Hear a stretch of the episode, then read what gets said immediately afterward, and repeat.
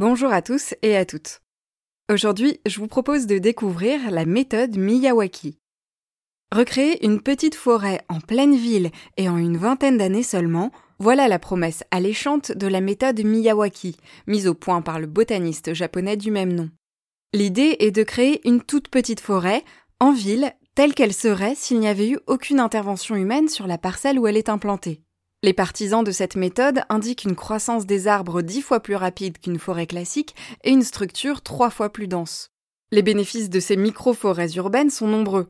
Capter le dioxyde de carbone des activités de la ville, rafraîchir l'atmosphère, favoriser la biodiversité et restaurer des sols dégradés. La méthode Miyawaki a été développée et appliquée au Japon dans un premier temps, puis dans des zones tropicales d'Asie du Sud-Est.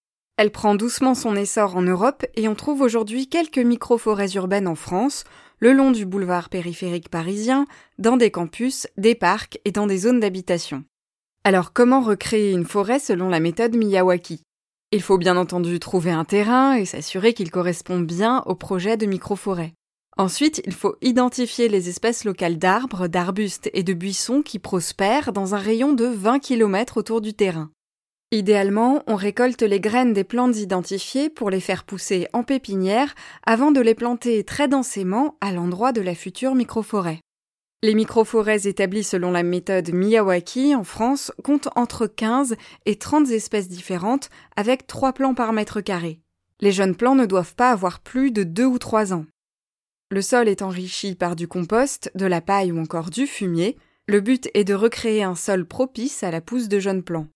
Les microforêts requièrent un entretien les trois premières années pour enlever les herbes qui rentreraient en concurrence avec les espèces plantées.